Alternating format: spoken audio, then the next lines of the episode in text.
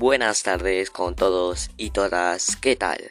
Soy Steven Mori Morales de la institución educativa Fe y Alegría número 33.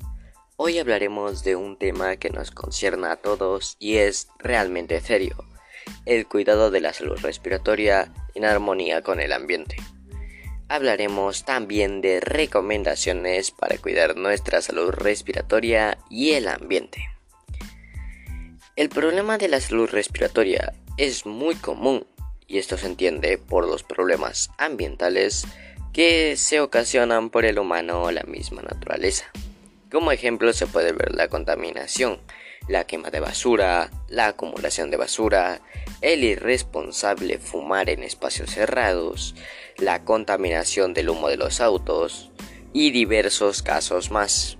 Pero, ¿habrá forma de cuidar nuestra salud respiratoria en armonía con el ambiente, pues te digo que llegaste al podcast correcto, ya que hablaremos de 5 recomendaciones simples para cuidar nuestra salud respiratoria y cuidar el ambiente.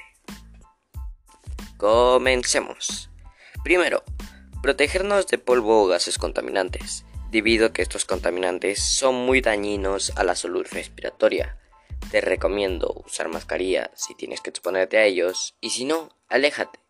No te expongas mucho a estos gases. La segunda recomendación que te hago es plantar árboles y no quemar basura. Si plantas árboles, permites la producción y renovación de nuestro oxígeno. Y si no quemas basura, pues no permites la contaminación del oxígeno que nos dan las plantas. Además, decimos que cuidas el planeta al no contaminar el aire. El tercer recomendación o paso que te voy a hablar es el usar un transporte ecológico. El gas y humo contaminante que expulsan los vehículos de hoy en día, ya sea autos o hasta trailers, es muy dañino y para nosotros y para el planeta usar una bicicleta o correr, aparte de ser más rentable, es más sano para nuestro hermoso planeta y para nosotros. Optemos por algo que no nos dañe. Practicar actividades físicas es la cuarta recomendación que te vengo a mostrar. Puedes hacer ejercicios una hora o menos de una hora al día, ya que te beneficia mejorando el sistema cardiorrespiratorio no solamente en tu salud presente, sino que este beneficio se mantiene hasta en el futuro. Vamos a ejercitar esas piernas, compañero, para cuidar nuestra salud.